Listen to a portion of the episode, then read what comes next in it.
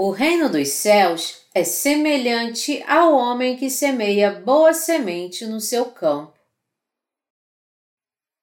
Mateus 13, de 24 a 30 Outra parábola lhe propôs, dizendo: O reino dos céus é semelhante a um homem que semeou boa semente no seu campo. Mas enquanto os homens dormiam, veio o inimigo dele, semeou o joio no meio do trigo e retirou-se. E quando a erva cresceu e produziu fruto, apareceu também o joio.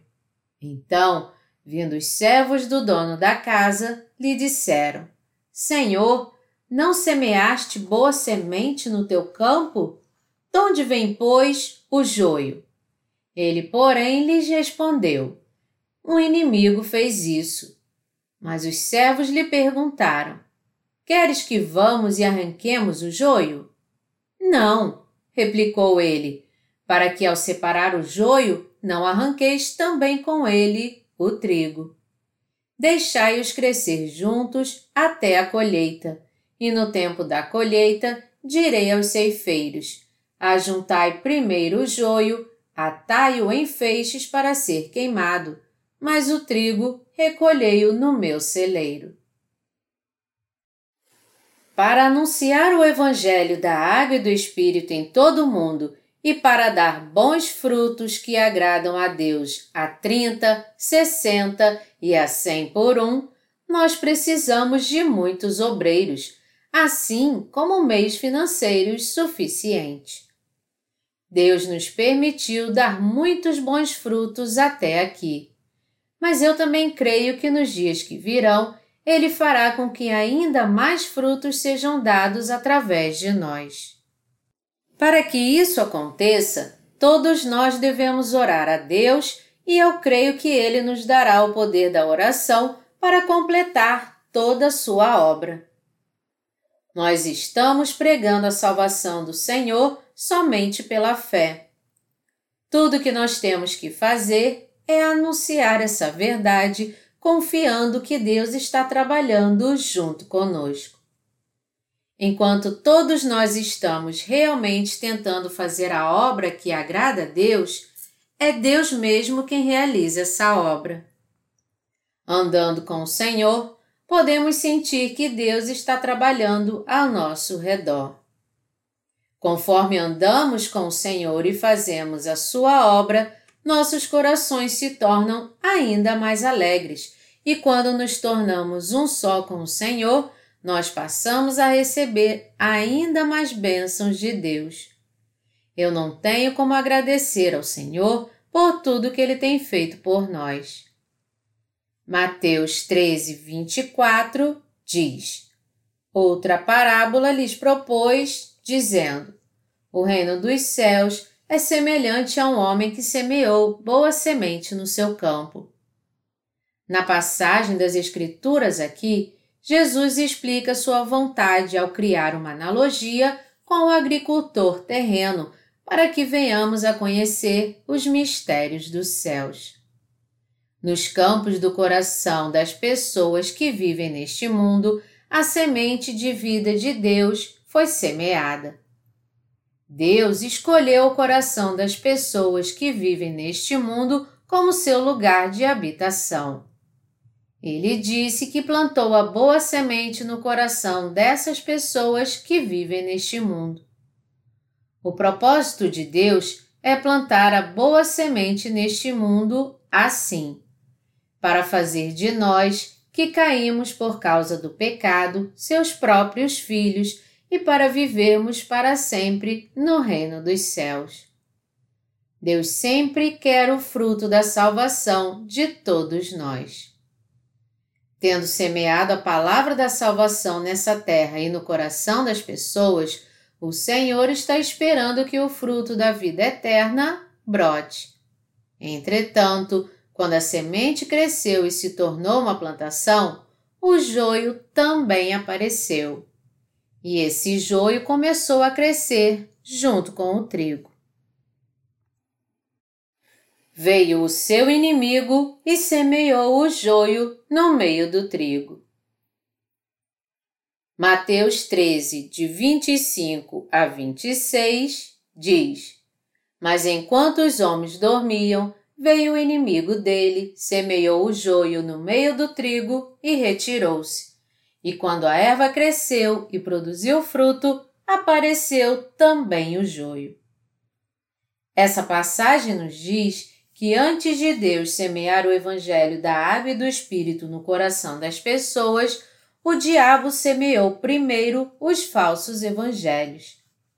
Deus está nos dizendo que no coração de todos que vivem neste mundo, sem nenhuma exceção, foi semeado por ele o evangelho da água e do espírito que os livra de todos os pecados. Mesmo que as pessoas queiram ou não, tanto a boa semente quanto o joio foram semeados juntos nos campos do seu coração.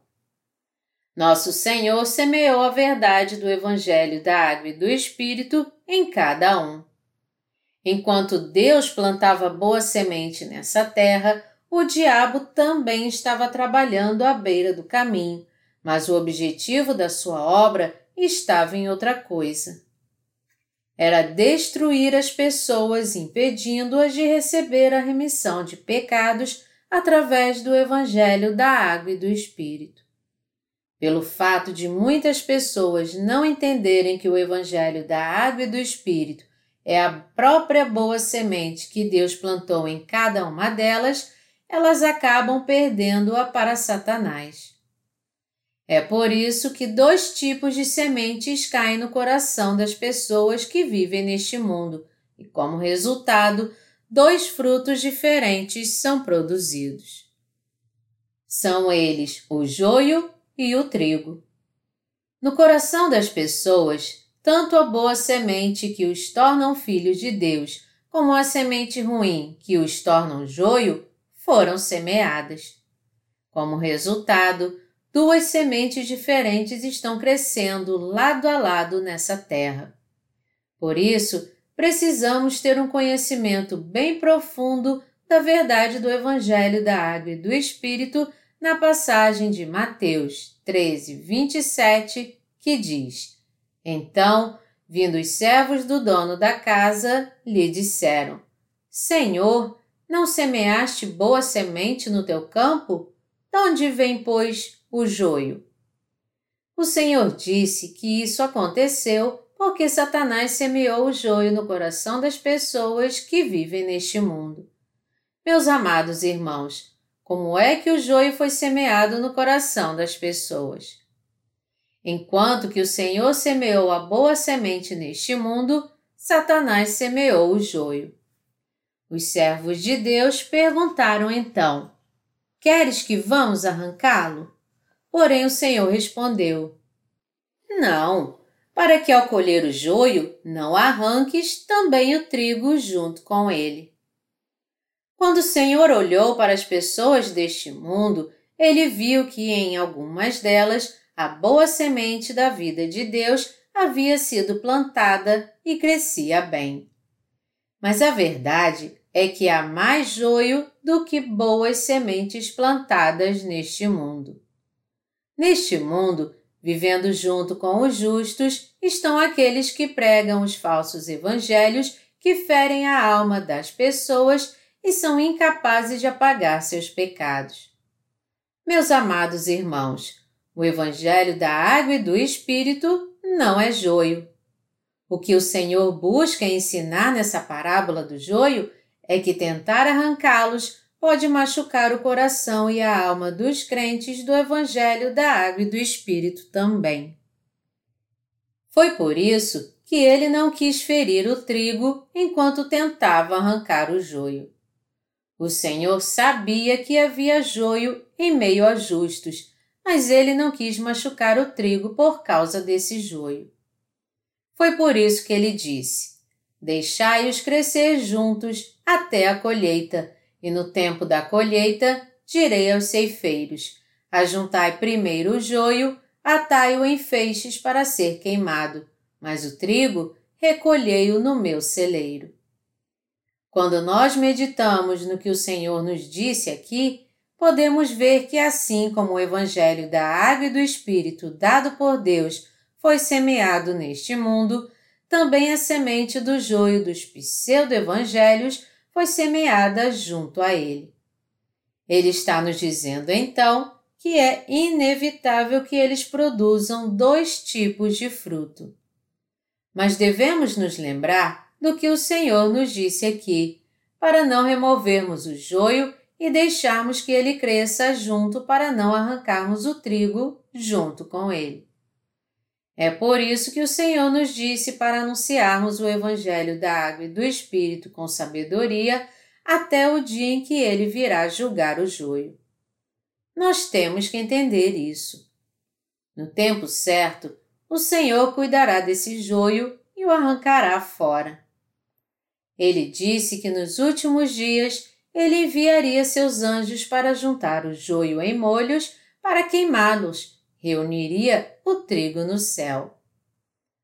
Toda plantação tem um tempo certo para a colheita e todo agricultor trabalha duro na colheita. É o agricultor que colhe a safra do seu campo e enquanto ele queima o joio, o trigo é reunido em seu celeiro. A mesma colheita espiritual será realizada pela vontade do nosso Senhor. Tendo plantado a boa semente nessa terra, nosso Senhor quer colher bons frutos o tempo todo.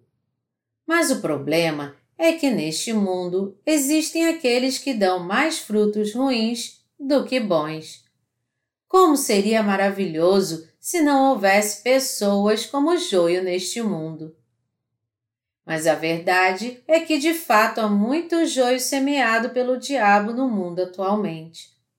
Então, Deus está exortando aqueles que se tornaram trigo.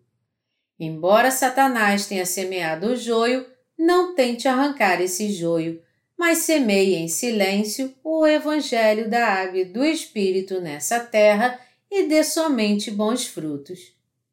O Senhor é quem semeia o Evangelho da Água e do Espírito, a palavra da salvação, neste mundo. Naquele tempo, o diabo também semeou o joio da sua palavra, usando o poder das falsas religiões deste mundo. Nós devemos ser capazes de distinguir o verdadeiro Evangelho dos falsos. Em meio aos cristãos que vivem neste mundo, Há dois tipos de pessoas, um do joio e outro do trigo. Há o trigo que crê no Evangelho da Água e do Espírito, mas há também o joio que não crê no verdadeiro Evangelho. Porque há muito joio, assim como o trigo no cristianismo hoje, é que há divisões e contendas em seu meio por diferenças doutrinárias. Os cristãos estão brigando uns com os outros, em outras palavras, afirmando que enquanto sua denominação é o verdadeiro trigo, as outras denominações são apenas joio. Contudo, essa é a maneira de sabermos se a semente que caiu nos campos do coração das pessoas é a semente boa ou ruim. Se seus pecados foram realmente apagados para sempre e se tornaram brancos como a neve por elas crerem no Evangelho. O Evangelho que elas creem é a boa semente. Porém, se seus pecados ainda continuam escritos nas tábuas do seu coração, por mais que elas creiam fervorosamente no seu chamado Evangelho, o Evangelho que elas creem é a semente ruim, o falso Evangelho. É por esse critério que o verdadeiro Evangelho é diferenciado dos falsos. Colocando de uma forma diferente, o joio e o trigo são diferenciados dependendo se alguém crê no Evangelho de Deus da água e do Espírito ou não. A boa semente se refere à palavra do Evangelho da água e do Espírito que Deus concedeu à humanidade enquanto que a semente do joio se refere aos pseudo-evangelhos que são totalmente diferentes do verdadeiro evangelho. Esses falsos evangelhos podem parecer com o evangelho da água e do espírito, mas não podem apagar os pecados das pessoas, e são suficientes apenas para fazer dos crentes meros religiosos. O que é pior é que, embora existam muitos crentes neste mundo, somente poucos conhecem realmente a palavra do Evangelho da Água e do Espírito e creem nela. É por isso que há muito joio neste mundo. Deus está nos mostrando que, em contraste com a obra de semear o Evangelho da Água e do Espírito, Satanás está semeando o joio. Deus levantou nessa terra seus obreiros que creem no Evangelho da Água e do Espírito. E desde os tempos do Antigo Testamento até os tempos do Novo Testamento, e até mesmo até esse exato momento, Deus os fez anunciar o Evangelho da Água e do Espírito. Até mesmo nos dias atuais, Deus está anunciando o Evangelho da Água e do Espírito por meio dos seus servos. Não há dúvida alguma de que o Evangelho da Água e do Espírito está sendo pregado corretamente nestes dias. Todavia, está muito claro que o Evangelho do joio também está sendo propagado. Aqueles cujos corações são duros não somente são incapazes de crer no Evangelho da Água e do Espírito que está sendo pregado estes dias, mas também se colocam contra ele como seus inimigos. Por crerem no Evangelho do Joio, muitas pessoas não têm conseguido entender a verdade da água e do Espírito, e como resultado, elas se tornaram religiosos que estão condenados a serem destruídos. Na boa semente de Deus é encontrada a palavra do Evangelho da Água e do Espírito nós podemos ver que esse verdadeiro Evangelho da Água e do Espírito está cheio da palavra da salvação que está em concordância com o sistema sacrificial do Antigo Testamento. As pessoas do Antigo Testamento, a fim de oferecer um sacrifício a Deus conforme o sistema sacrificial estabelecido por ele, tinham que preparar um animal para o sacrifício sem mancha e tinham que passar seus pecados impondo suas mãos sobre esse animal do sacrifício, colocar seu sangue nas quatro pontas do altar de ofertas queimadas e fazer tudo conforme Deus havia estabelecido. Desse mesmo jeito, Jesus veio a essa terra como Cordeiro do sacrifício de toda a humanidade, foi batizado por João com o propósito de aceitar os pecados do mundo sobre si, carregou esses pecados até a cruz, derramou seu sangue nela, ressuscitou dentre os mortos e, assim, realizou a salvação eterna da humanidade por causa dos seus pecados.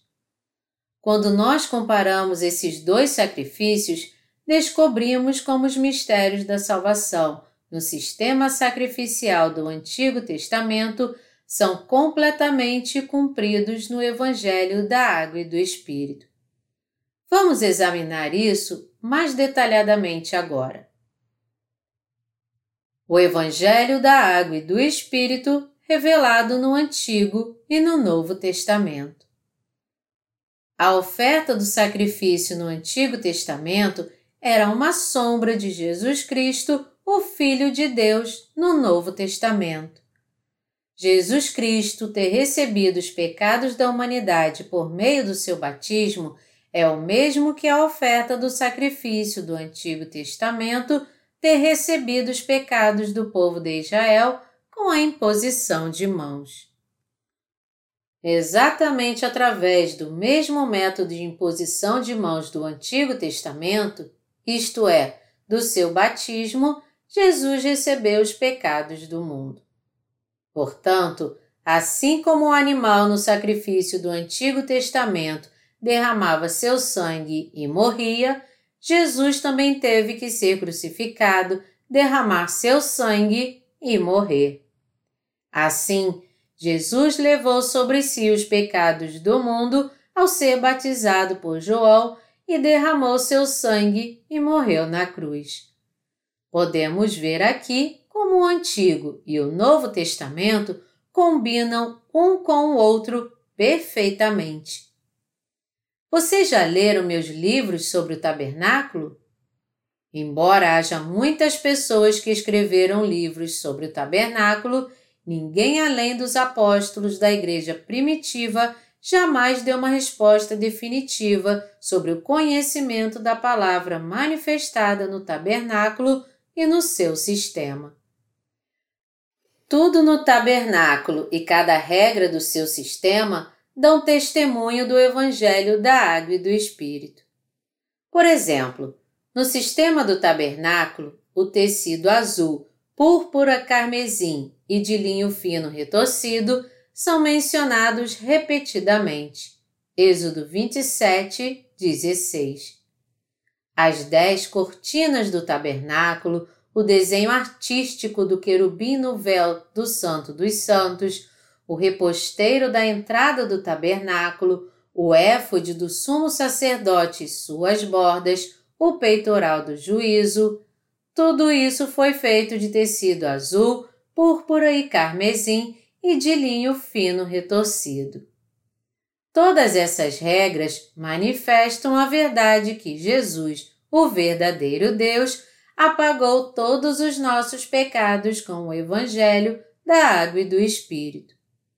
O Evangelho da Água e do Espírito, sendo assim, é o Evangelho de poder que pode remir o pecado de todos.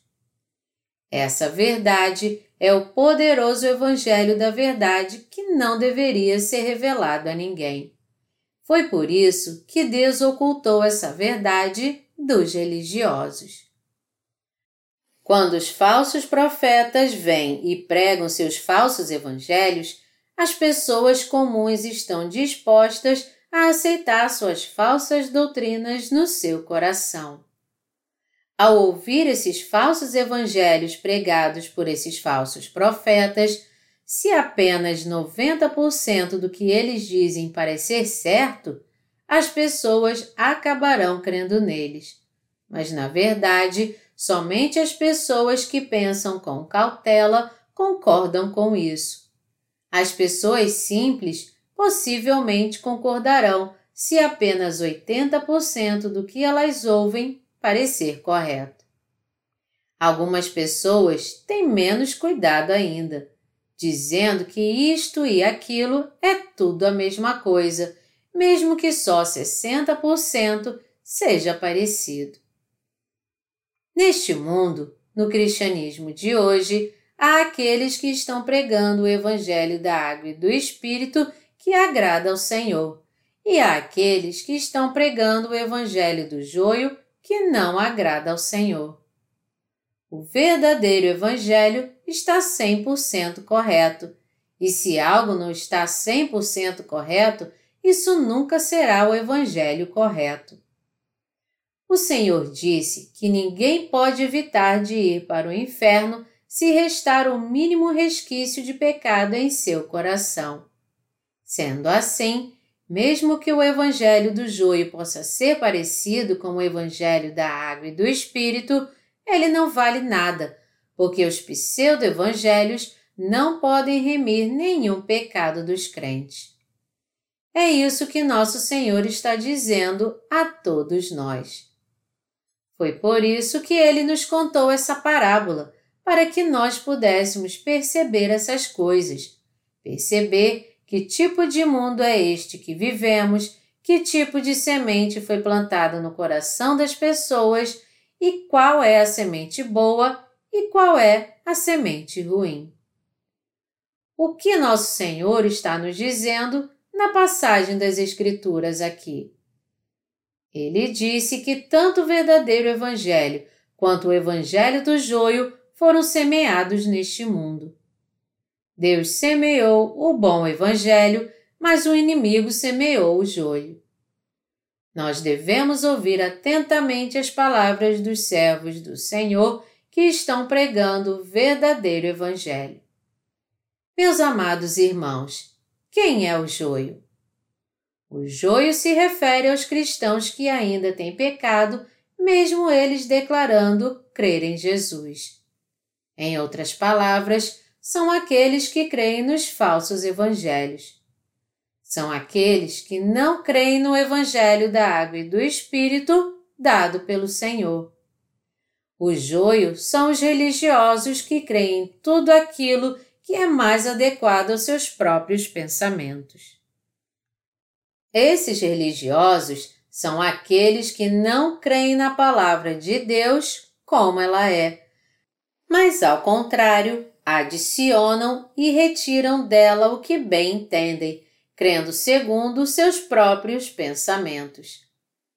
A fé dessas pessoas é segundo a sua vontade e na sua própria essência como o joio.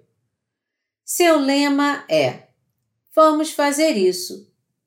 Tais pessoas adoram se envolver em diversos tipos de movimentos religiosos. Elas creem em Jesus somente numa dimensão religiosa, dizendo: Nós só vamos dizer que recebemos a remissão de pecados crendo no sangue da cruz. Esses crentes podem perguntar: o que nós vamos fazer então com os pecados que cometeremos no futuro? Então eles responderão: Nós não podemos ter certeza disso, mas vamos supor que Jesus já resolveu todos os pecados que nós cometeremos no futuro. Embora ainda tenhamos pecado e nos preocupemos, vamos acreditar que Ele apagou todos os nossos pecados. Desta forma, os falsos profetas consideram a fé dos cristãos como mais uma dos movimentos religiosos. Já que o Senhor apagou todos os pecados do mundo na cruz, vamos apenas supor e crer que ele também apagou todos os pecados diários que nós cometemos depois de crermos em Jesus. Desta maneira, eles aderem aos seus movimentos religiosos declarando: Ao vir a este mundo e ser crucificado, o Senhor levou sobre si todos os pecados do mundo de uma vez por todas e os apagou a todos na mesma hora. Portanto, vamos supor e acreditar que não há mais nenhum pecado em nosso coração. Sua fé é algo onde eles apenas concordam em supor. Eles dizem: não vamos discutir, mas vamos apenas supor que isso é assim e crer nisso dessa maneira. Entretanto, essa fé e crença que eles têm não é a fé verdadeira, muito menos a crença verdadeira. Falsos mestres que têm a fé como o joio testificam que foram salvos de todos os seus pecados crendo somente no sangue da cruz. Contudo, como seus seguidores continuam a pecar e eles não podem resolver o problema dos seus pecados satisfatoriamente, eles ficam perguntando seus líderes como eles podem resolver o problema dos seus pecados. Reverendo, eu pequei novamente e ainda continuo em pecado. O que eu devo fazer agora? Então, um dos falsos líderes pode dizer para a sua igreja: Jesus já remiu todos os seus pecados com seu sangue na cruz, e se você crer nisso, você não tem com o que se preocupar. Ele declara que já que Jesus remiu todos os seus pecados com seu sangue na cruz, tudo o que eles têm a fazer é assumir isso e todos os seus pecados sumirão. Mas pode alguém ser salvo de todos os seus pecados somente assumindo que todos eles sumiram? Essa fé é a fé tola dos religiosos. Jesus remiu totalmente todos os nossos pecados quando foi crucificado?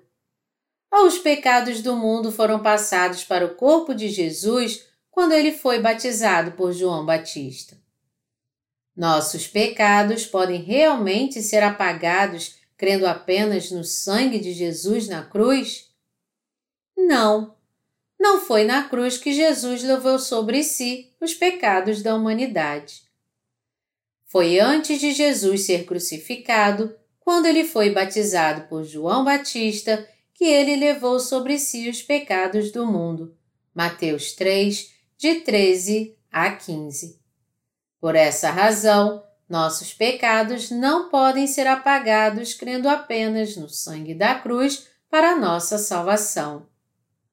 Todavia, as principais correntes do cristianismo hoje afirmam que essa é a fé ortodoxa.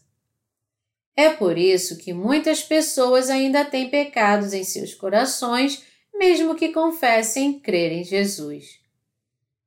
Mas seus líderes afirmam que é porque a Igreja não crê no sangue de Jesus completamente que eles têm pecados.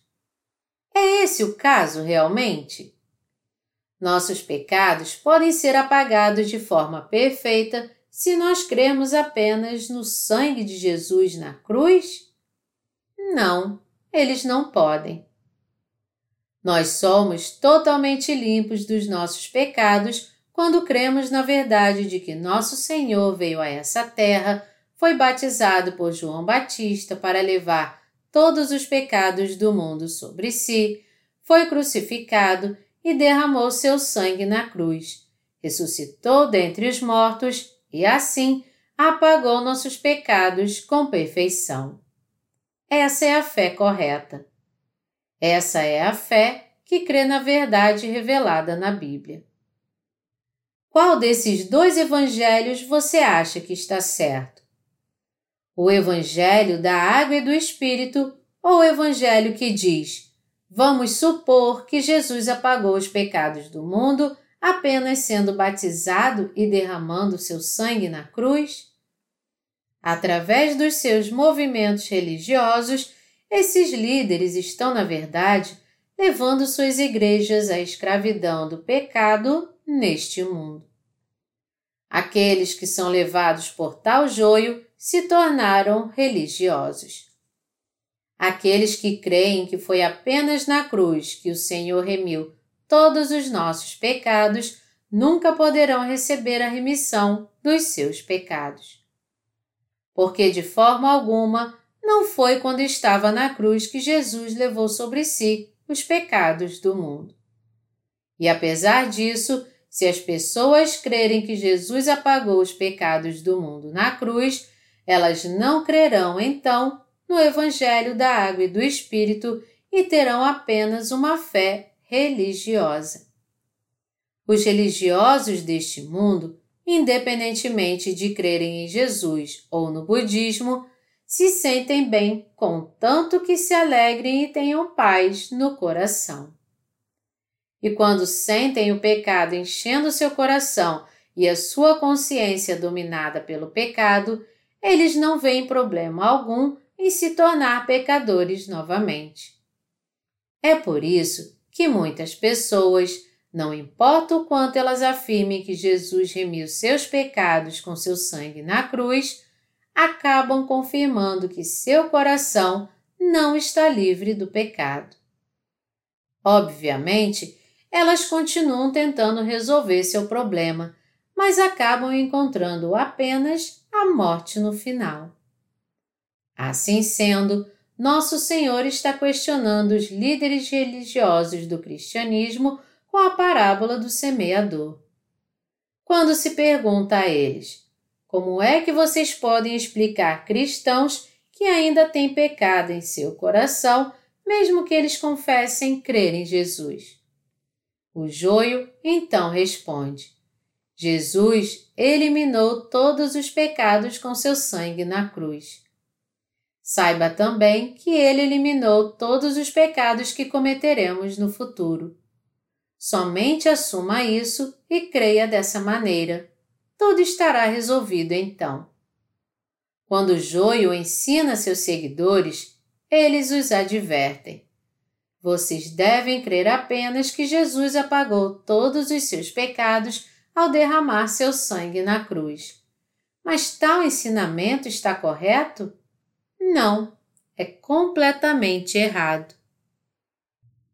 Meus amados irmãos, foi por ser batizado por João Batista e levando sobre si os pecados do mundo, sendo crucificado e ressuscitando dos mortos, que Jesus nos livrou dos pecados do mundo. Esse Evangelho, o Evangelho da Água e do Espírito, é o único verdadeiro Evangelho. Porém, a última resposta que o Evangelho do Joio pode dar é essa. Vamos apenas supor. Resumindo, isso é apenas uma tentativa de se achegar a uma conclusão pela sua própria suposição de que eles foram salvos. Nas comunidades cristãs, aqueles que têm a fé como joio dizem aos seus seguidores: Já que Jesus foi crucificado e morreu na cruz, vamos apenas supor que ele limpou todos os nossos pecados com seu sangue de alguma forma. Vamos crer dessa maneira. Alguns dos seus seguidores podem perguntar: Pastor, eu creio nisso, mas meus pecados não puderam ser purificados por meio dessa confissão. O que eu posso fazer para ser limpo de todos os meus pecados? Então, o pastor, que é joio, responderá: Você precisa ter mais fé em Jesus. Creia tão somente que ele apagou todos os pecados das pessoas na cruz apenas. É por isso que suas orações de arrependimento são uma forma deles receberem a remissão diária dos seus pecados. Quando você vê-los fazendo isso, você deve reconhecer sua fé e dizer: Vocês são o próprio joio.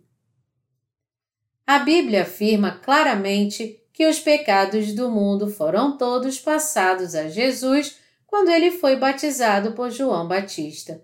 E foi por isso que Jesus carregou esses pecados até a cruz, derramou seu sangue e morreu, ressuscitou dos mortos e se tornou assim nosso eterno Salvador. Mateus 3, de 13 a 15 e João 1, 29 e 19, 30.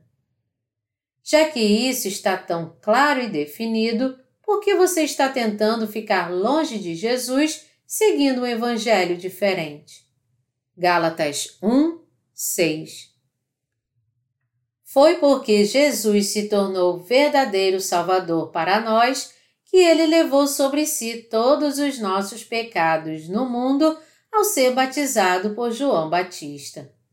E por causa disso é que ele foi à cruz, foi crucificado pelos pecados do mundo e ressuscitou dos mortos.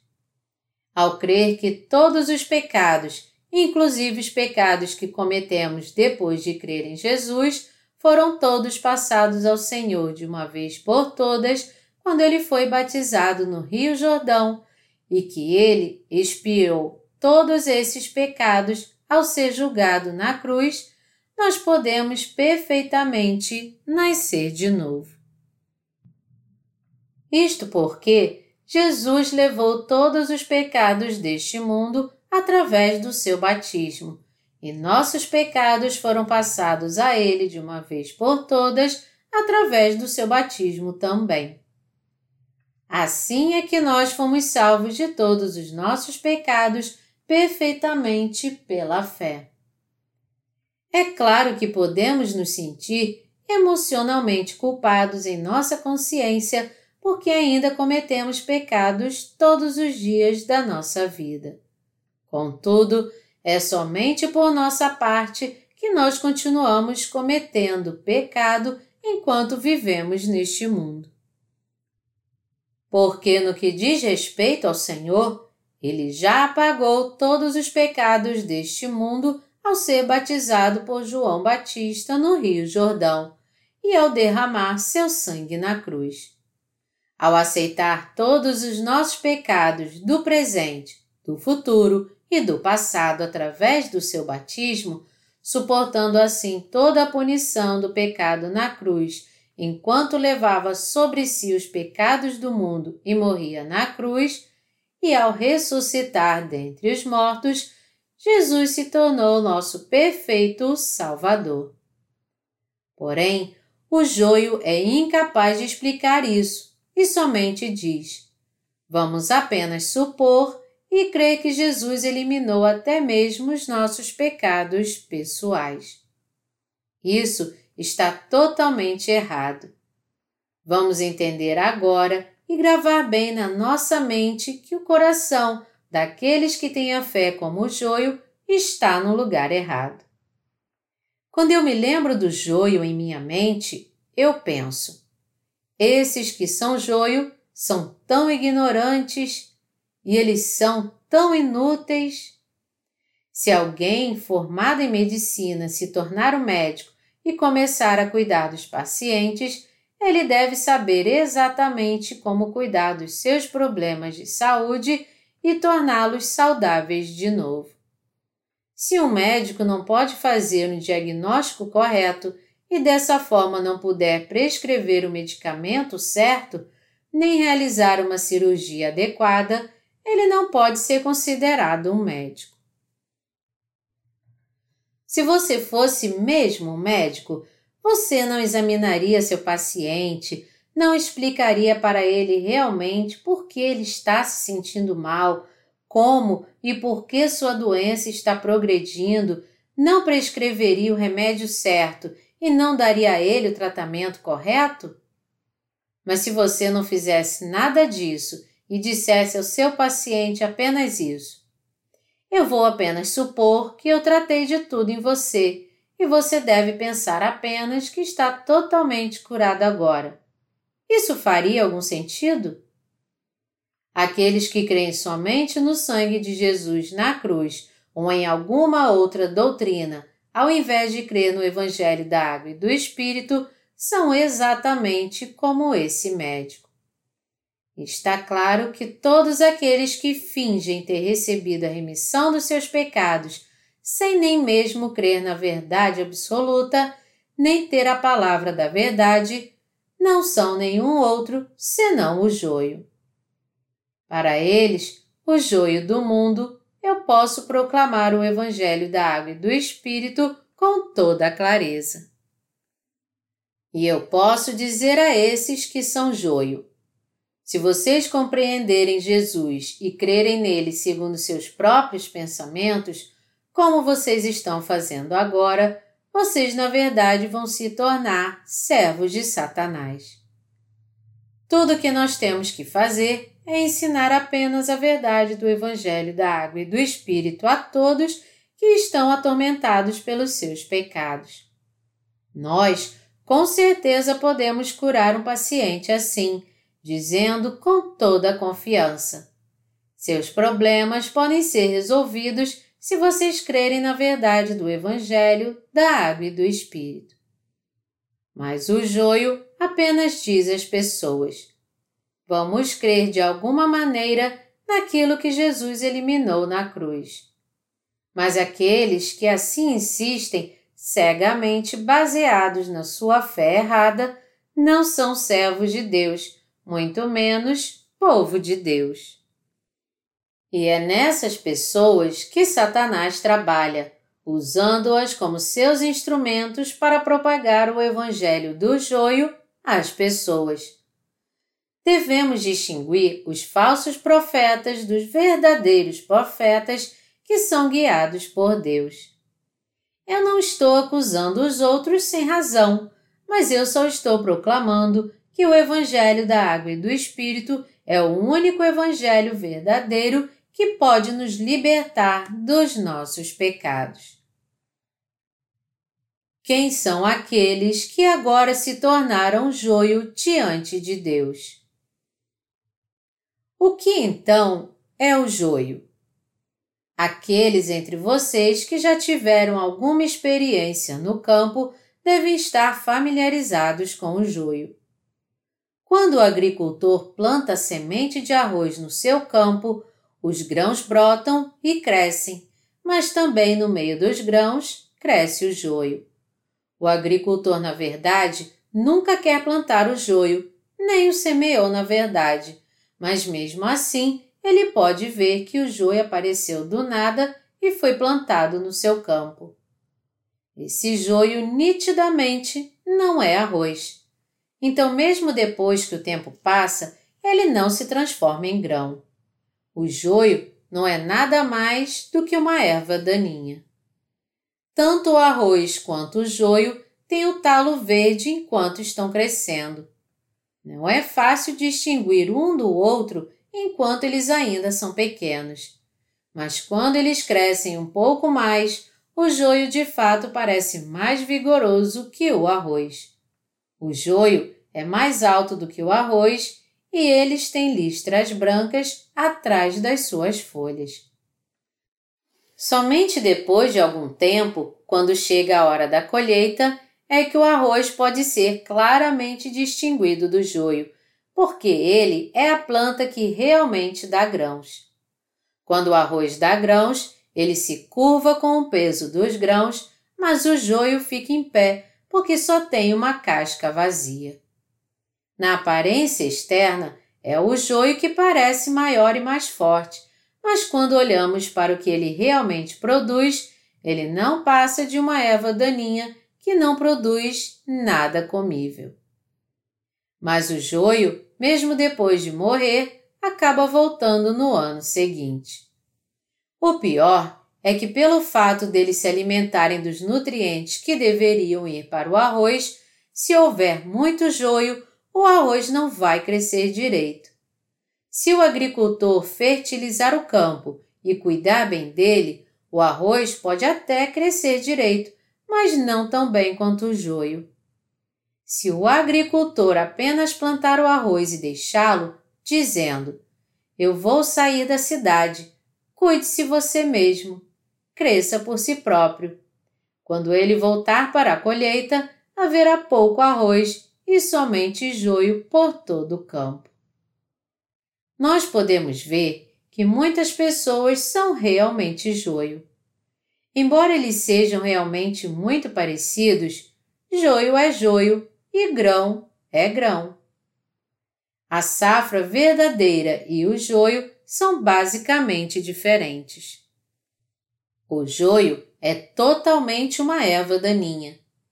É claro que existem alguns grãos que, quando são incapazes de absorver nutrientes suficientes, só têm casca. Mas Deus ainda quer bem a todos eles. Se você pode crescer dentro de um grão, Deus vai cuidar bem demais de você. Mas Jesus disse que o joio seria totalmente queimado, porque ele não serve para nada a não ser para danificar. O Senhor disse: O reino dos céus é semelhante a um homem que semeou boa semente no seu campo. Quando nós ouvimos essa parábola, precisamos pensar nas igrejas deste mundo.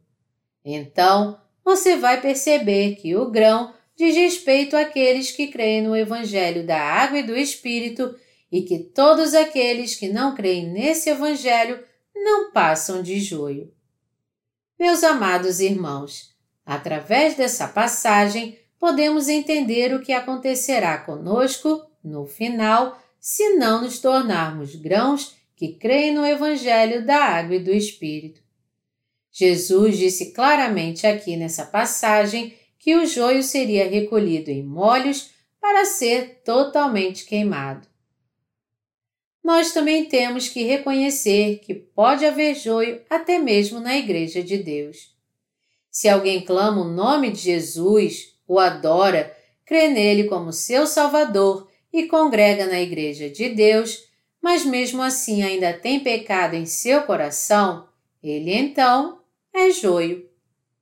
Se você quiser descobrir se você é joio ou não, examine a si mesmo cuidadosamente para ver se você crê no Evangelho da Água e do Espírito de todo o coração. Se alguém não crê no Evangelho da Água e do Espírito, ninguém além dele, então, é aquele cujo coração é como joio para Deus. É por isso que temos que conhecer e crer no Evangelho da Água e do Espírito corretamente para receber a remissão dos nossos pecados. Mas, infelizmente, ainda há muitos cristãos como joio no mundo inteiro, que não conhecem o Evangelho da Água e do Espírito nem creem nele. Esses cristãos são iguais aos não cristãos que não creem em Jesus como seu Salvador. Sendo assim, eles precisam deixar de ser como joio, como os falsos profetas, aprender sobre o Evangelho da Água e do Espírito e crer nele de todo o seu coração. Da mesma forma, aqueles que ainda têm pecado em seus corações e não foram libertos da sua condição de pecadores, mesmo confessando crer em Jesus, devem deixar sua fé guiadas pelas doutrinas e crer na verdade do Evangelho da Água e do Espírito agora para serem remidos de todos os seus pecados. Aqueles que agora são joio devem receber a remissão dos seus pecados crendo no Evangelho da Água e do Espírito. Em Mateus 5, de 25 a 26, Nosso Senhor disse: Entre em acordo sem demora com o teu adversário, enquanto estás com ele a caminho, para que o adversário não te entregue ao juiz, o juiz ao oficial de justiça e sejas recolhido à prisão. Em verdade te digo que não sairás dali enquanto não pagares o último centavo. Jesus disse: Entra em acordo sem demora com o teu adversário enquanto estás com ele a caminho. Teu adversário aqui se refere a alguém que está acusando você. O adversário que acusa o homem diante de Deus é o diabo, e o que faz você ser acusado é seu pecado. Enquanto houver pecado em seu coração, esse pecado fará acusações de você diante de Deus. Você ainda não recebeu a remissão dos seus pecados. Você ainda é um pecador. Você será condenado no futuro. Dessa maneira, seus pecados prestarão acusação contra você. Foi por isso que o Senhor disse para nos livrarmos rapidamente das acusações enquanto vivemos neste mundo ainda. O que devemos fazer urgentemente enquanto nós estamos vivos, em outras palavras, é crer no Evangelho da Água e do Espírito e receber a remissão de pecados nos nossos corações. Receber essa remissão de pecados nunca pode ser desprezado. Nosso Senhor disse: para que o adversário não te entregue ao juiz, o juiz ao oficial de justiça e sejas recolhido à prisão. Se seu coração tem pecado, você então enfrentará a condenação do pecado. Isso porque o Senhor declarou que o salário do pecado é a morte. Romanos 6, 23. É só uma questão de tempo até que o pecador seja condenado pelo seu pecado. Se seus pecados ainda estão intactos diante de Deus, esses pecados o levarão para o inferno. É por isso que, no fim, o pecador será aprisionado no inferno e sofrerá eternamente a dor da morte. Portanto, devemos ter em nosso coração o que o Senhor disse em Mateus 5, 26. Em verdade te digo que não sairás dali enquanto não pagares o último centavo. Nós não vamos, diz o Senhor aqui, sair da prisão enquanto não pagarmos o último centavo pelos nossos pecados, até mesmo pela menor mancha deles todos. Como então nós podemos ser remidos de todos os nossos pecados até não restar nenhuma moeda? Isso é realmente muito fácil. Se nós cremos no Evangelho da Água e do Espírito que o Senhor nos deu, certamente nós seremos remidos de todos os nossos pecados. Crendo nesse verdadeiro Evangelho, podemos ser lavados de todos os nossos pecados até o último centavo. É por crer no Evangelho da Água e do Espírito que nós somos purificados de todos os nossos pecados. Você foi purificado de todos os seus pecados ou não? Você foi com certeza. Quando você crê no Evangelho da Água e do Espírito em seu coração, não há mais pecados em seu coração, nem mesmo um pequenininho. Mas considerando o fato de que você será lançado no inferno se você dever pelo menos um centavo pelo seu pecado, você deve crer no Evangelho da Água e do Espírito e assim ser purificado de todos os seus pecados e ficar branco como a neve. Mesmo que haja montanhas de pecado escondidas atrás de você, ainda assim você pode ser remido de todos esses pecados de uma vez por todas, crendo no Evangelho da Água e do Espírito. Nosso Senhor plantou a boa semente neste mundo e o diabo plantou o joio. E agora você e eu precisamos considerar cuidadosamente se somos de fato grãos diante de Deus ou apenas joio. Se nós ainda temos pecados, mesmo que creamos em Jesus, então agora, nesse exato momento, devemos crer no Evangelho da Água e do Espírito e nós devemos, assim, ser purificados de todos os nossos pecados completamente até a última mancha. É isso que nosso Senhor está nos dizendo. Não importa quão fervorosamente possamos crer em Jesus na presença de Deus. Não importa quão fiéis possamos ter sido a Ele. Se nós ainda devemos um centavo pelo nosso pecado, esse pecado então nos entregará para o juiz. O Senhor nos disse que o salário do pecado é a morte e a condenação do pecado é a maldição eterna. Considerando isso, nós temos que entender que seremos lançados no inferno se ainda devemos um centavo pelo nosso pecado. Entender claramente que é porque temos pecado em nosso coração que somos joio e desistir dos nossos maus caminhos. Se você continua sendo joio, você deve confessar eu tenho crido errado até agora. E já que minhas crenças estavam erradas, eu devo crer no Evangelho da Água e do Espírito daqui por diante. Mas, infelizmente, há muitos cristãos teimosos que ainda insistem. Todos esses cristãos acabarão indo para o inferno só porque eles não conhecem o Evangelho da Água e do Espírito? Eu estudei teologia bíblica e levei diversas almas a Jesus Cristo, mesmo não tendo ideia que havia o Evangelho da Água e do Espírito. Eu tive tantas experiências quando orava a Deus. Eu encontrei o Senhor muitas vezes nos meus sonhos e vi minhas orações serem respondidas muitas vezes em minha vida.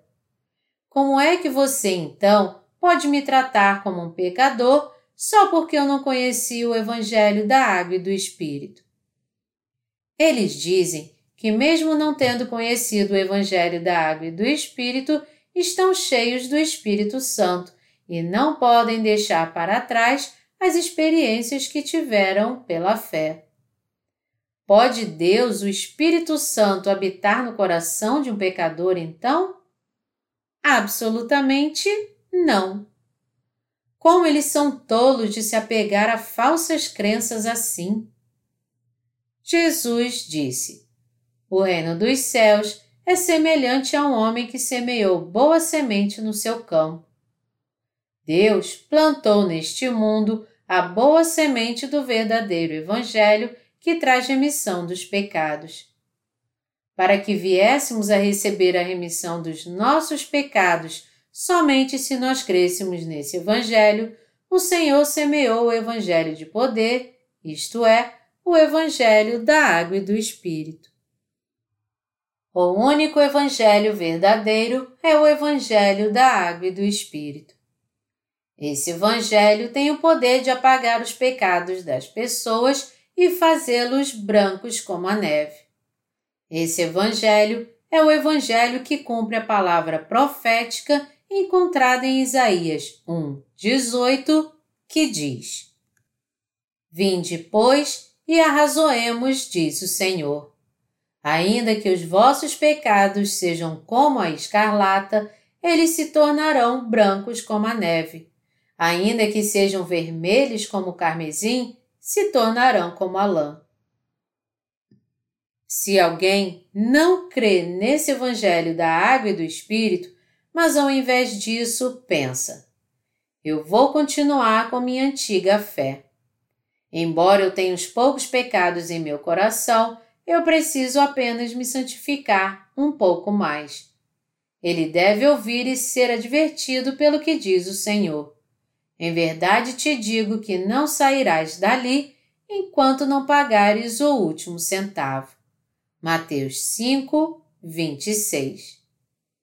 Você precisa entender o que Jesus te falou através dessas parábolas. E até agora, ele está advertindo você para realmente conhecer o Evangelho da Água e do Espírito e crer nele em seu coração. Na passagem das Escrituras aqui, o joio se refere àqueles que estão presos ao pecado. São os pecadores que ainda não nasceram de novo por causa da sua falha em crer no poder do Evangelho da Água e do Espírito. É fundamental que eles nasçam de novo para receber a remissão de pecados. Vamos ver João 3, de 1 a 5. Havia entre os fariseus um homem chamado Nicodemos, um dos principais dos judeus. Este de noite foi ter com Jesus e lhe disse: Rabi, sabemos que és mestre vindo da parte de Deus, porque ninguém pode fazer estes sinais que tu fazes se Deus não estiver com ele. A isto respondeu Jesus: Em verdade, em verdade te digo que se alguém não nascer de novo, não pode ver o reino de Deus. Perguntou-lhe Nicodemos: Como pode um homem nascer sendo velho? Pode porventura voltar ao ventre materno e nascer segunda vez? Respondeu Jesus: Em verdade, em verdade te digo: quem não nascer da água e do Espírito não pode entrar no reino de Deus. Nosso Senhor diz claramente aqui que ninguém pode ver o reino de Deus a não ser que ele nasça primeiro. Nenhum pecador pode entrar no reino de Deus por causa dos seus pecados. E porque não pode entrar no reino de Deus, ele não pode também ver o Pai. Como então nós podemos nascer de novo? Nosso Senhor disse em João 3, 5: Em verdade, em verdade te digo: quem não nascer da água e do Espírito não pode entrar no reino de Deus. Isto quer dizer que alguém pode ver e entrar no reino de Deus somente quando nascer da água e do Espírito. Nós devemos entender aqui então que o Evangelho da Água e do Espírito é a própria Palavra de Deus que torna possível a nós nascer de novo. E devemos lembrar que o Senhor disse em João 8: E conhecereis a verdade, e a verdade vos libertará. Colocando de outra forma, então, isso quer dizer que aqueles cujos corações ainda estão presos aos seus pecados, mesmo crendo em Jesus, eles ainda continuam sendo joio. Qualquer um que tenha a mínima mancha de pecado em seu coração é um joio espiritual. É alguém que ainda não nasceu de novo porque não crê no Evangelho da Água e do Espírito. Como então pode uma pessoa assim nascer de novo. O Senhor disse que é pela água e pelo Espírito que alguém pode nascer de novo. A água aqui basicamente significa o batismo que o Senhor Jesus recebeu de João Batista, porque foi através desse batismo que Jesus Cristo levou todos os pecados do mundo. Nosso Senhor é Jesus Cristo, o Salvador, que levou sobre si os pecados do mundo ao ser batizado, que morreu na cruz enquanto os carregava todos, que ressuscitou dentre os mortos e que nos salvou para sempre dos nossos pecados.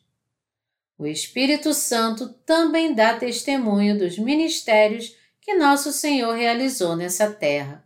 1 João 5, 6 O Espírito Santo é o mesmo Deus que o Pai e o Filho. É por isso que, quando cremos no Evangelho da Água e do Espírito, o Espírito Santo entra em nossos corações e esse Espírito Santo testifica a nós que é pela fé que nascemos de novo da água e do Espírito. Deus, o Espírito Santo, é o nosso ajudador. O Espírito Santo testifica a nós tudo que o Pai e o Filho planejaram e realizaram juntos segundo a palavra de Deus que foi escrita, e ele dá testemunho da nossa salvação e a garante quando temos fé na verdade do Evangelho. O Espírito Santo também testifica a nós que é crendo no Evangelho da Água e do Espírito que nós podemos entrar no reino de Deus. Ele dá testemunho do fato de que nosso Senhor, ao ser batizado, morrer na cruz e ressuscitar dentre os mortos, apagou completa e perfeitamente todos os nossos pecados. Sendo assim, o que nós precisamos entender é que para cumprir o plano de Deus Pai, Jesus Cristo nasceu nessa terra, foi batizado, morreu na cruz, ressuscitou dentre os mortos e assim nos salvou dos nossos pecados. E que o Espírito Santo é o Deus que testifica a nós que o Senhor de fato nos salvou ao levar sobre si nossos pecados com o seu batismo, morrendo na cruz e ressuscitando dentre os mortos e que Ele nos ajuda a crer nestas coisas. Em outras palavras, o Espírito Santo está testificando a você. Deus te salvou dessa maneira através do seu Filho. Jesus é o próprio Deus e seu Senhor. E para ser mais exato, ele salvou você ao ser batizado, morrendo na cruz e ressuscitando dentre os mortos. Ele te salvou de forma perfeita ao levar sobre si seus pecados através do seu batismo, sendo crucificado e derramando seu sangue no seu lugar para ser condenado pelos seus pecados. Assim sendo, se você tem fé no Evangelho da Água e do Espírito em seu coração, você deve responder ao Espírito Santo com fé. O Espírito Santo é também o Espírito da Verdade. Então, quando lemos a Palavra de Deus e conhecemos a verdade através da Palavra, o Espírito Santo garante a nossa salvação. Como é que o Espírito Santo garante a nossa salvação quando cremos no Evangelho da Água e do Espírito? O Espírito Santo nos disse: sua fé no Evangelho da Água e do Espírito é a fé correta. Você agora não tem pecado. Por quê? Porque para levar seus pecados, o Filho de Deus nasceu nessa terra, foi batizado e morreu na cruz. O batismo que Jesus recebeu de João Batista foi para levar todos os nossos pecados. Sua morte na cruz foi o sacrifício que fez com que ele suportasse em nosso lugar a condenação pelos nossos pecados. E a ressurreição de Jesus aconteceu para te dar uma nova vida. Foi para te fazer povo de Deus, para te capacitar a entrar no seu reino e viver com ele para sempre, que o próprio Deus veio a essa terra e cumpriu sua obra. O que o Espírito Santo dá testemunho dessa forma é que Jesus mesmo disse que não podemos ver o reino de Deus nem entrar nele a não ser que nasçamos de novo da água e do Espírito. Existe alguém entre vocês que ainda tem pecado em seu coração? Qualquer um que deva um centavo sequer pelo pecado do seu coração continua preso ao pecado mesmo depois de crer em Jesus. E não importa quão fervorosamente ele possa fazer suas orações de arrependimento por causa dos seus pecados, eles não podem desaparecer. Sendo assim, se ele não conheceu ainda o Evangelho da Água e do Espírito, ele deve conhecê-lo agora e crer nele como verdadeiro Evangelho. Aqueles que ouvem o Evangelho da Água e do Espírito e mesmo assim não creem nele, mas ao invés disso se apegam à sua antiga fé, estão fadados a ter pecado em seu coração o tempo todo. Eles consideram o Evangelho da Água e do Espírito simplesmente como um novo ensinamento e, por isso, apenas o colocam no topo da sua antiga fé. Como resultado, sempre que eles cometem um pecado, esse pecado é apenas adicionado aos seus outros pecados que existem. Porém, aqueles que creem no Evangelho da Água e do Espírito estão sem pecado mesmo que eles sejam deficientes, porque eles creem nesse verdadeiro Evangelho. E por quê? Porque Jesus já levou todos os seus pecados e fez um pagamento adiantado por eles. Essa é a questão porque há mais de dois mil anos atrás ele levou sobre si os nossos pecados, foi à cruz e morreu nela, e ressuscitou dentre os mortos, salvando a todos nós assim. É crendo nessa verdade que podemos ser remidos dos nossos pecados pela fé. Os incrédulos devem crer. A maioria de vocês já devem ter ouvido o Evangelho da Água e do Espírito e já conhecem essa palavra da verdade. Para os crentes no Evangelho da Água e do Espírito, o que eu estou dizendo aqui pode parecer repetição, mas ainda assim vocês precisam ouvi-la novamente. O Senhor disse que nem todos que clamam o nome de Deus e confessam crer em Jesus são grãos verdadeiros. Ele disse que há o grão e o joio nas chamadas igrejas. O grão dá uma boa safra e o joio dá o fruto do joio. O inimigo semeou o joio e, através desse joio, ele dá ainda mais joio. Deus semeou a boa semente, fez com que ela se tornasse um grão e o grão produziu uma grande safra. O Senhor está nos dizendo, em outras palavras, que nós devemos crer no Evangelho da Água e do Espírito sem falhar. Este mundo é o campo do reino de Deus. Este mundo é o lugar onde Deus pode fazer sua obra. E o nosso coração é onde Deus pode plantar a semente do Evangelho da Água e do Espírito. Porém, ao mesmo tempo, o diabo pode plantar a semente ruim do joio em nosso coração. É por isso que nós devemos, primeiro, saber que o Evangelho foi plantado no campo do nosso coração. Se você agora entende e sabe que as sementes foram plantadas no seu coração, você agora deve sujeitar seu coração ao Evangelho da Água e do Espírito e aprender tudo de novo. E você deve crer. Os quatro campos que Jesus falou na sua parábola do semeador referem-se às quatro condições típicas do coração do ser humano. Depois de conhecermos a condição do campo do nosso coração, nós então precisamos descobrir se foi realmente a boa semente que foi plantada no campo do nosso coração. Se nós descobrirmos que temos pecado em nosso coração, isso significa que o joio é que foi plantado, e esse joio no nosso coração são os falsos evangelhos. Nós agora devemos arrancá-los do nosso coração e jogá-los fora pela fé. Há alguns pseudo-evangelhos que se parecem muito com o evangelho da água e do Espírito, mas se eles não são o evangelho da água e do Espírito 100%, então eles são falsos evangelhos.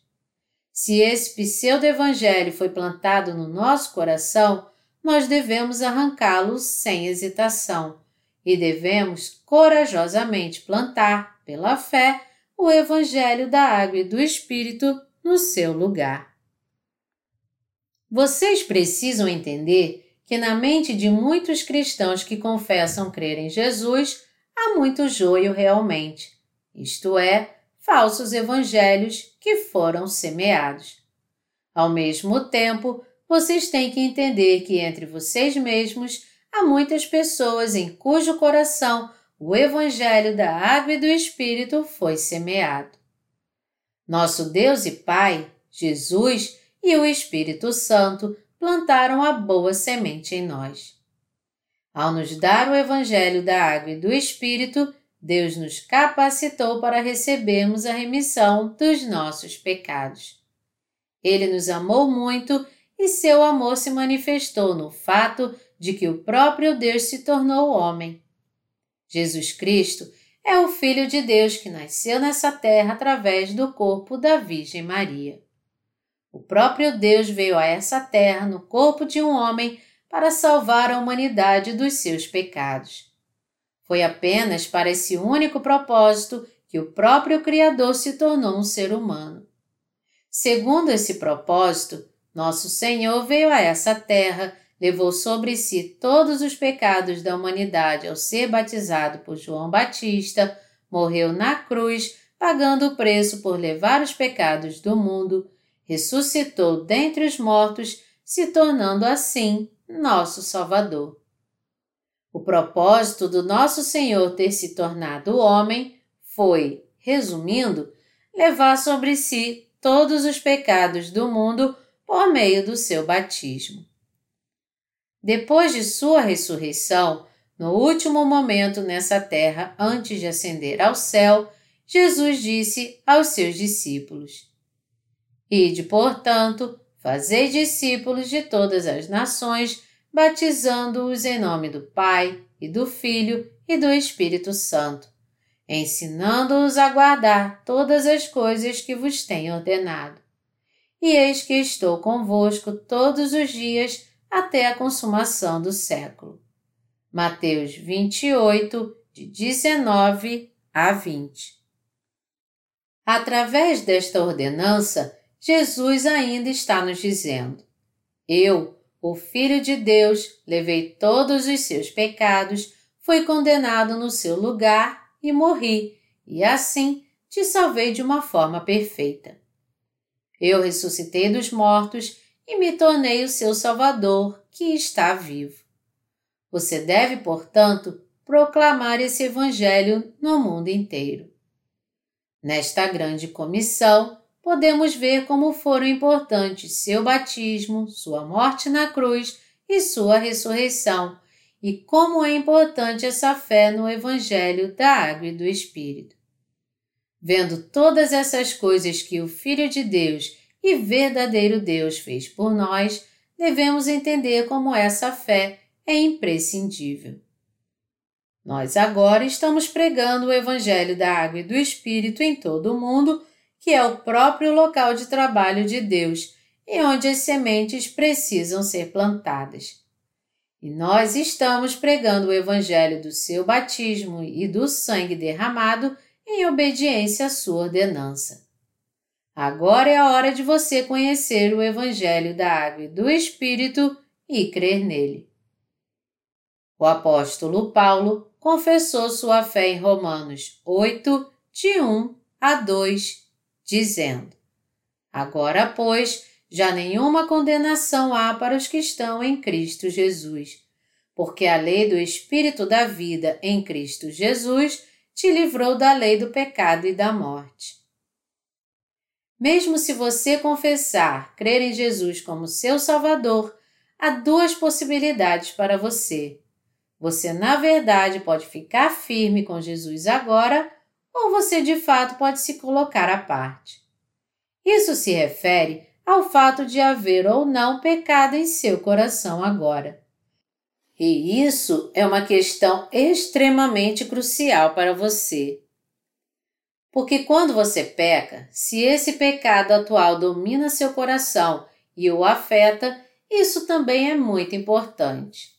Dependendo do resultado, tenha você pecado ou não em Jesus Cristo, você poderá descobrir se é joio ou um grão verdadeiro. A fé que te capacita a vir para Jesus Cristo é a fé no Evangelho da Água e do Espírito.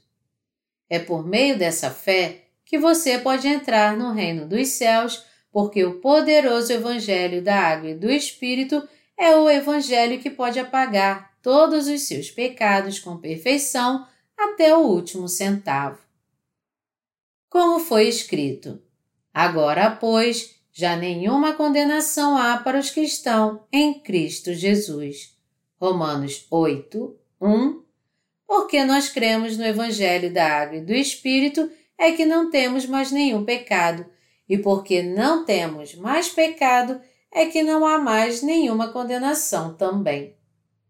Os crentes no Evangelho da Água e do Espírito se tornaram agora sem pecado para sempre pela fé e por isso eles nunca mais serão pecadores de novo.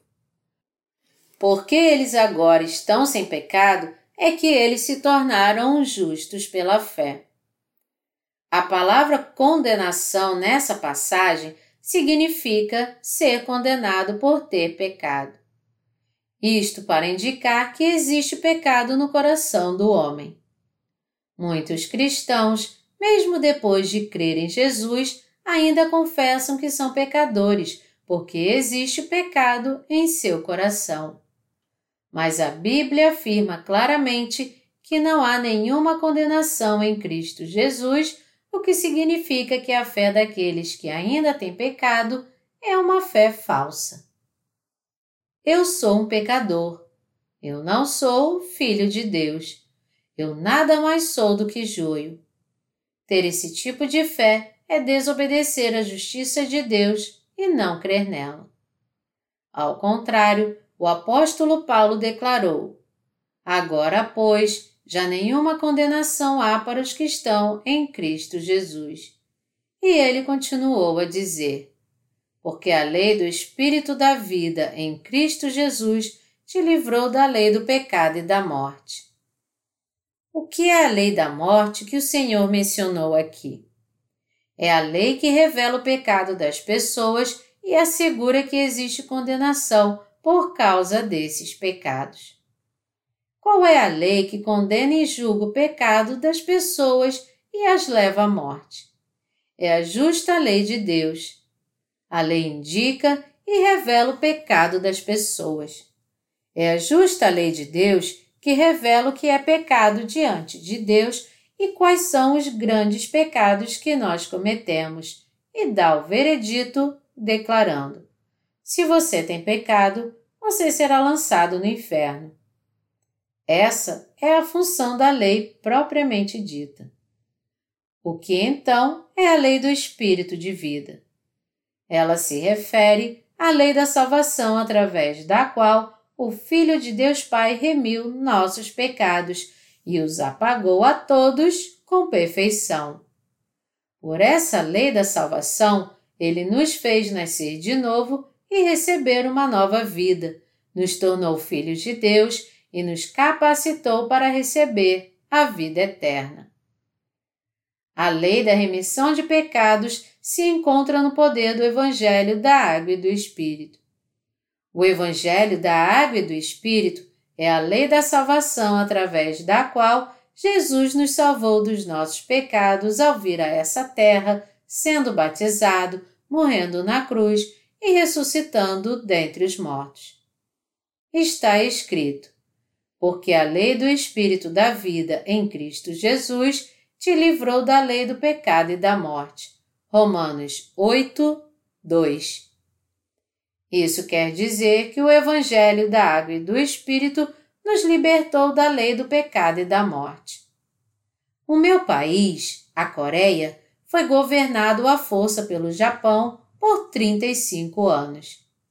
Para escravizar o povo coreano para sempre, o Japão ordenou que os coreanos mudassem seus nomes para nomes japoneses e até mesmo trocassem sua religião pelo shintoísmo.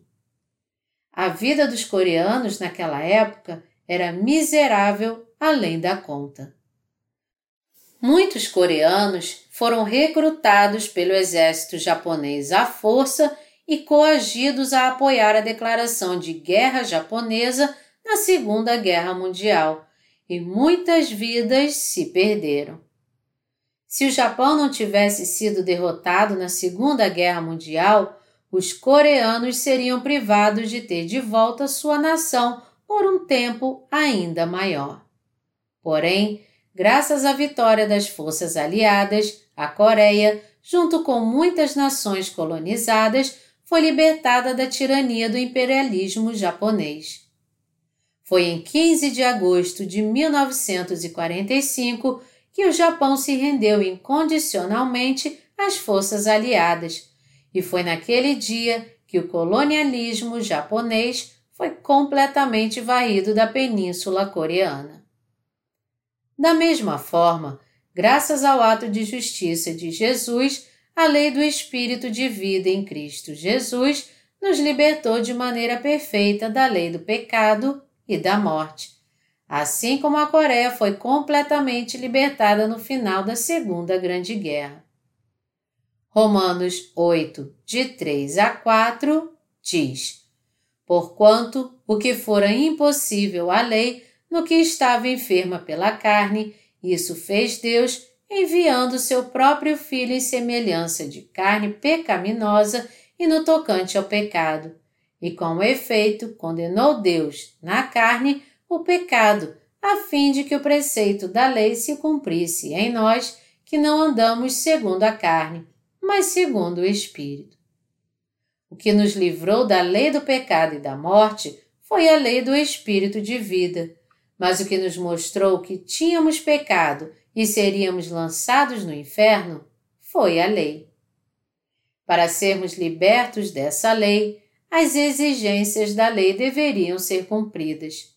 Para isso, o Filho de Deus veio a essa terra em carne recebeu todos os pecados da humanidade sobre seu corpo e nos libertou, cumprindo as exigências da lei.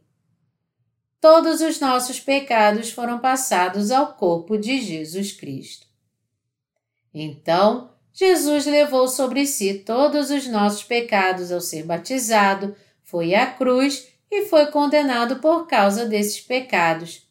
Foi por isso que ele disse: Está consumado, antes de morrer, ressuscitou dentre os mortos e, assim com perfeição, se tornou nosso Salvador. Ao se tornar a propiciação pela humanidade, nosso Senhor, o Cordeiro de Deus, remiu todos os nossos pecados, não deixando nenhum para trás, nem mesmo um bem pequenininho como uma moeda. É por isso que todos que querem se tornar um grão verdadeiro têm que crer no Evangelho da Água e do Espírito. Se você não conheceu o Evangelho da Água e do Espírito e creu somente no sangue da cruz até agora, você deve crer, nesse momento, nesse Evangelho da Água e do Espírito. O que foi que Jesus disse? Ele disse que quando as pessoas vão dormir, o inimigo vem e semeia o joio. Isso quer dizer que enquanto as pessoas continuam ignorantes em relação ao Evangelho da água e do Espírito, Satanás faz com que seus servos semeiem os falsos evangelhos do joio. Esses falsos evangelhos são os evangelhos que creem apenas no sangue da cruz. Há tanta coisa para se falar sobre os falsos e o verdadeiro evangelho. Eu vou explicar a vocês a diferença entre os dois nos mínimos detalhes. Com a palavra de Deus, eu posso penetrar até a medula e vasculhar a mente e posso perceber se alguém é um falso profeta ou um profeta verdadeiro. Ao fazer isso, eu com certeza posso curar todo tipo de enfermidade espiritual. Eu tenho feito isso até hoje e vou continuar fazendo. É pregando o Evangelho continuamente que eu posso preparar outros para que eles conheçam os falsos profetas quando eles se aproximarem. Houve um tempo em que eu fiquei muito decepcionado por causa da falta de entendimento das pessoas. Todavia, já que Jesus está esperando pela colheita na sua infinita paciência, é justo que nós, da mesma forma, também esperemos. Nós temos que ensinar as almas perdidas repetidamente com paciência, dizendo: O Evangelho da Água e do Espírito é isso. Através da palavra e do sangue de Jesus, você recebeu a remissão de todos os seus pecados de uma só vez. Você é justo para sempre. Assim são aqueles que pregam o Evangelho da Água e do Espírito. Meu desejo e oração é que todos vocês creiam no verdadeiro Evangelho da Água e do Espírito, tenham a fé do verdadeiro grão e sejam recolhidos ao celeiro de Deus quando vierem os últimos dias.